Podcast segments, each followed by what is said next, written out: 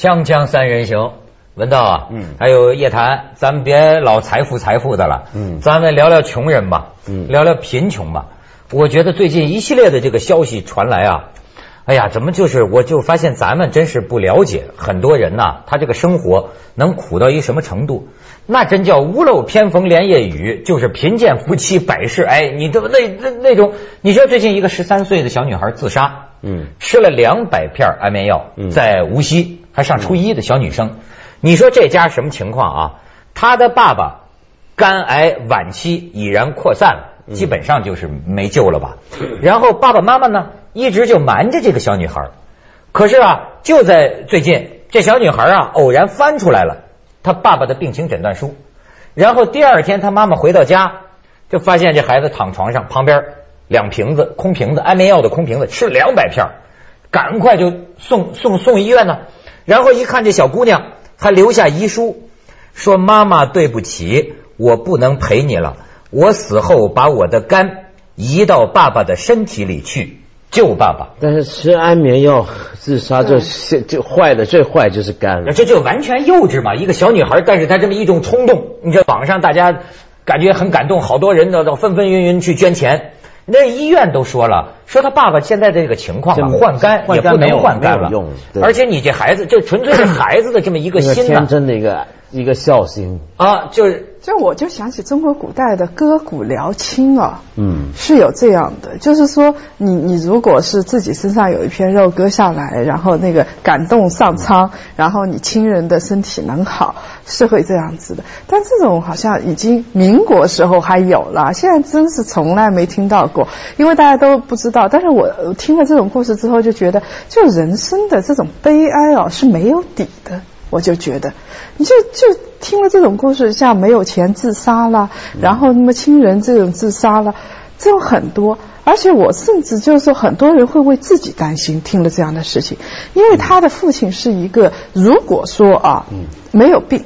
嗯两夫妻都有工作，是一个中产阶级家庭。如果工作还可以的话，对不对？几千块钱一个月，一旦生病，对不起，马上十八层地狱，你这个家庭就是彻底破产，没有任何的翻身的指望。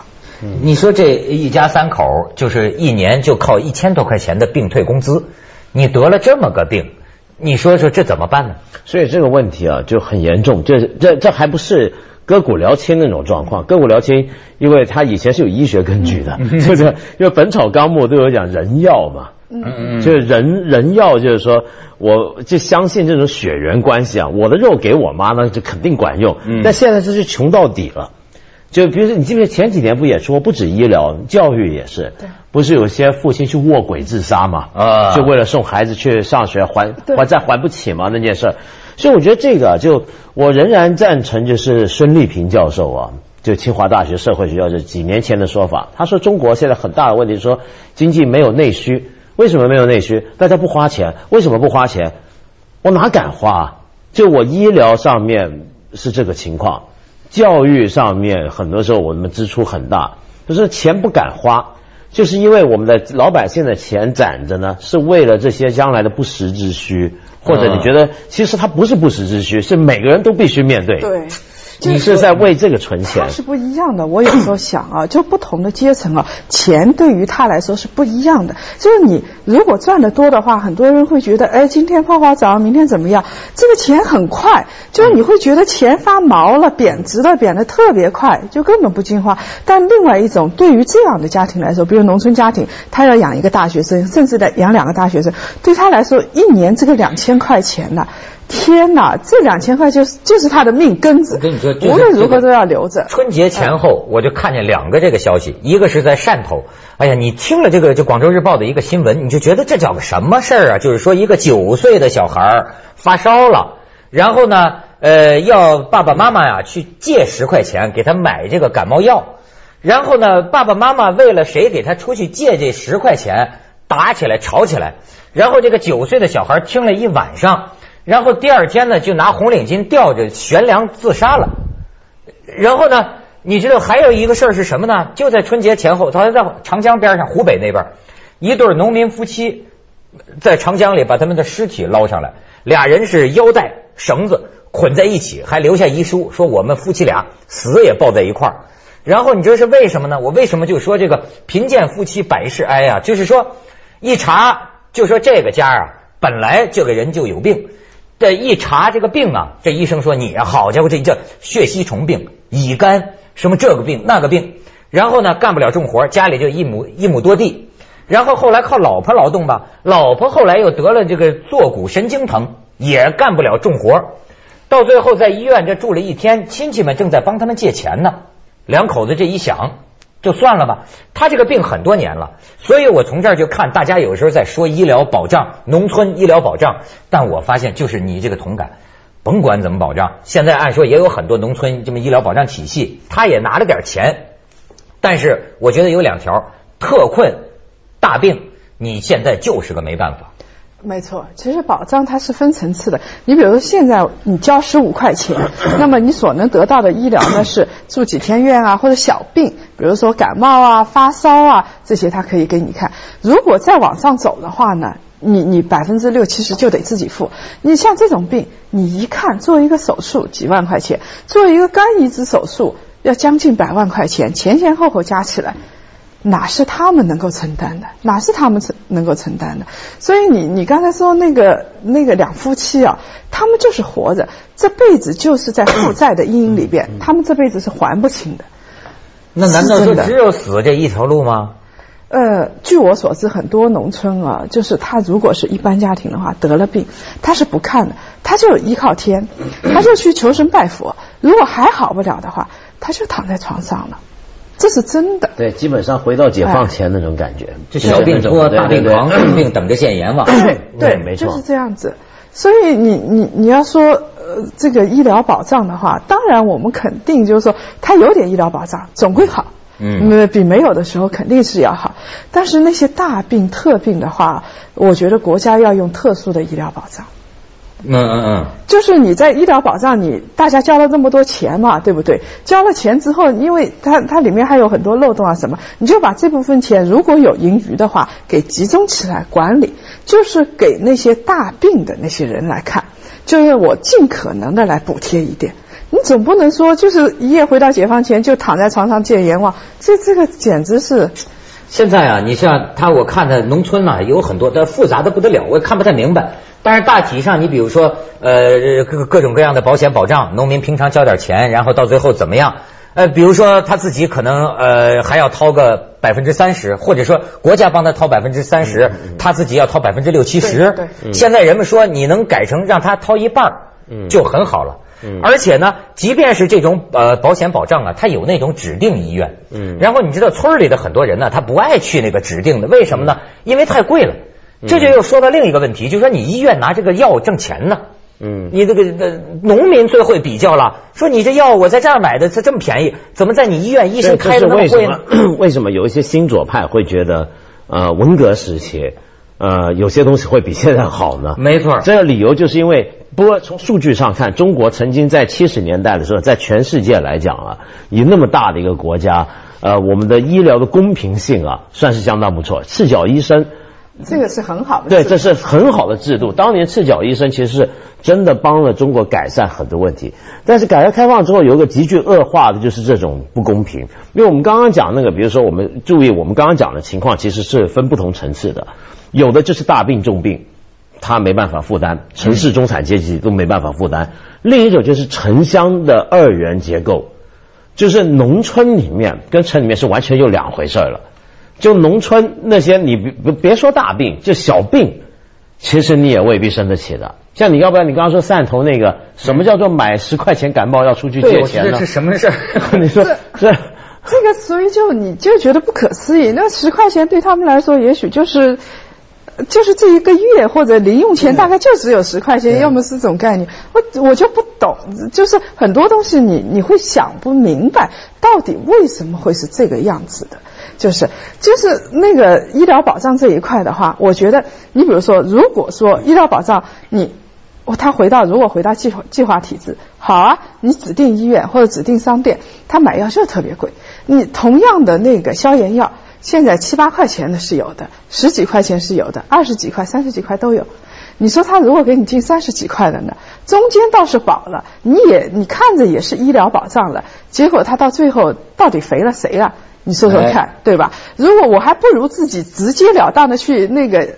去去呃去店里边药药房买六七块钱的买一盒，我也解决问题了。没错，你就像这个这个，就我说的这个夫妻俩捆一块儿自杀的这个，她老公不是得这个病吗？原来也治给药，但你知道农民很多时候啊，他也是不想花这钱，那就是啊严重了，这肝病严重了就吃点药，好两天，好两天他也就不吃药了，又下地干活去了。对到到过几天又不行了，他就这么一种状态往下挨呀。嗯不，他是没有说像什么定期体检，跟这种概念根本就没有。完全没有如果身体不是就是挨到就是我就下不了地了，他就当做没事。就照样该怎么干还是怎么干，该怎么活还是怎么活。就而且现在有一个我觉得比较可怕的是什么？就是环境很恶化。就是那种癌症啊，这种病嗯越来来越高发，而且现在有一些病，像血吸虫病，那个五六十年代那时候还记得有本电影叫《枯木逢春》嘛，对不对？就是呃消灭丁螺，那么消灭血吸虫病的那个，但是现在那个血吸虫病啊越剧又回来了，对，又回来了，你又没有免疫的药这些东西。那这种东西怎么办？而且乙肝啊是一个更严重的问题，很多乙肝你会发展成肝癌，但是乙肝患者你在携带的时候，有的是天生携带者，就你在携带的时候你自己根本就就是不知道。没错，而且中国乙肝乙肝比例非常高就是很快他发现就呃老公有这个乙肝嘛，对他们导致他们自杀的还有一个原因就是他们十二岁的孩子也发现得了乙肝，这下这对夫妻承受不下去，因为有点钱都想着留给孩子治这个病嘛。嗯，咱们去一下广告，锵锵三人行，广告之后见。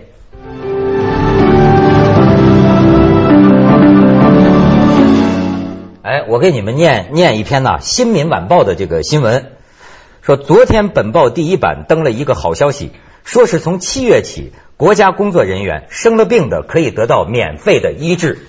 这种事情在资本主义国家是办不到的，现在我们办到了，可见我们的国家进步是多么快呀！又可见我们新民主主义的政治是多么好啊！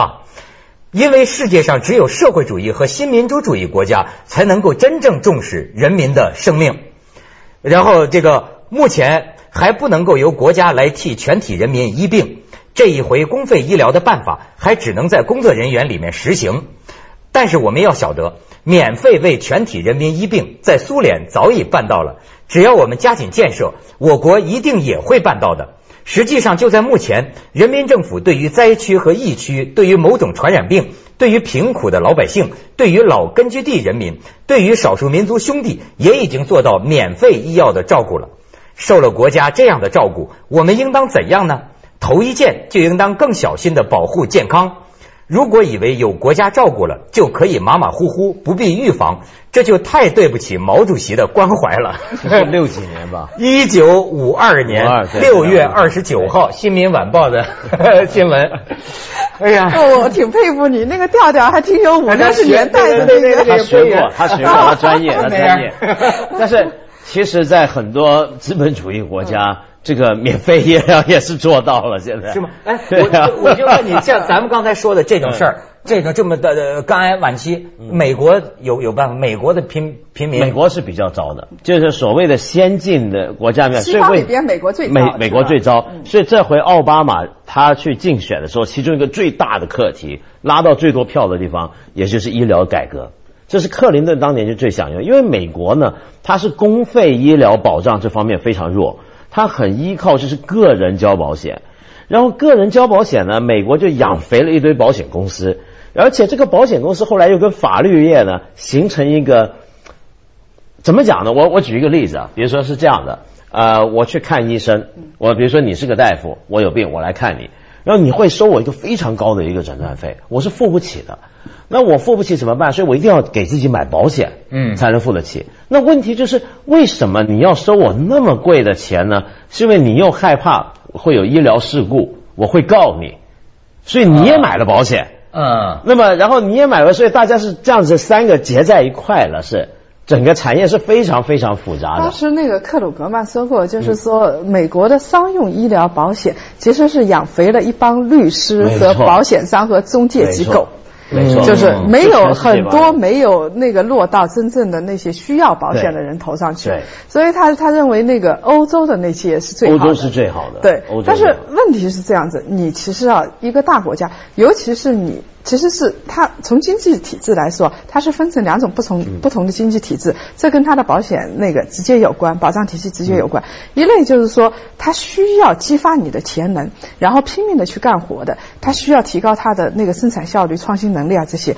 这这样的国家，往往它的保险机制是不发达的，就像美国这样子。嗯。但是另外一种是像欧洲，就很老大了，它很成熟了，然后它也不需要你那么多创新啊什么的、嗯。那些东西，所以往往其实欧洲这次啊，欧洲的经济创新能力这些动力是不足的，那、动不动他们就上街去了，说抗议受到，对所以我们我们看看他们已经活在天堂里了但他还是抗议，动不动就上街抗议，说自己受虐待了，加班对对对，对。所以欧洲就存在这样的情况。但如果中国像欧洲这样，就完蛋了，因为它的整个的经济确实我们比较落后，我们做不到。呃我们绝对做不到。从经济来说，我们无法承受。对。我们现在你不要说这个医疗保险了，我们那个都有这么大的问题，就是呃养老保险，就是社保基金这一嗯。块，这个漏洞都那么大。你不要说医疗保险这一块，差远了，真是。因为嗯。因为欧洲的话，你看像北欧呢，就是最有名的嘛，大家一讲就讲北欧，真正社会主义。北欧是人间天堂的感觉，基本上是个。对对，它真的是人间天堂，就是那个医疗照顾好的不得了。比如说我朋友在跑去芬兰生孩子嘛，嗯 那么真会生啊，跑到那生孩子说 一个一个产一个产妇三个护士，你你听过有这样的事儿吗？然后还还不要钱，然后这个生了孩子之后，这个跟着政府还还没完呢嗯，还派人上家看看这孩子要跟进啊，要怎么样啊，然后就担心这个妈妈，因为妈妈要有产假，这个产假呢是说有产假，这个薪水方面呢是由政府又来补贴你一下。搞这一套，那你但是没办法，我们中国完全现在绝对不要想，太少绝对不要想。所以中国更危险的是什么？就是我们还在步入高龄化。而我们一胎政策下面，以后我们整个人口开始形成倒金字塔的时候，那个时候真的是太危险，太危险。我觉得就有一个解决办法，就像嗯那个美国跟中国这样的国家啊，就是说它的取胜的办法不是说它的呃保障体系特别发达，而是它拥有一个美国梦。你想大家为什么它保障那么不好，但大家都要去？为什么呢？因为你如果真正有能力的话，他会给你一个美国梦。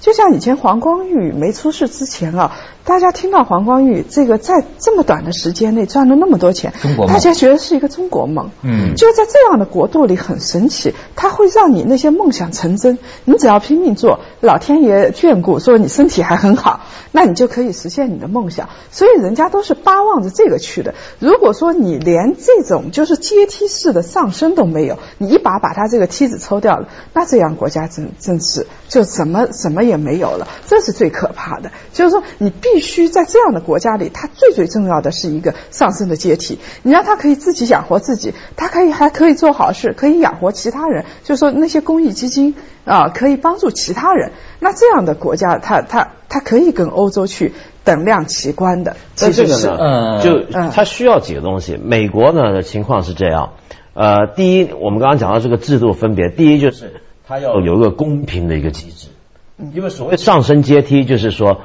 你怎么上，按照什么规则上，这个要公平。没错。那现在中国的情况呢，就是有些人他可能觉得不晓得为什么在一个公司里面，他觉得干一辈子干不上去。为什么一辈子干不上去呢？因为堵在前面的那些人呢，后头都有背景。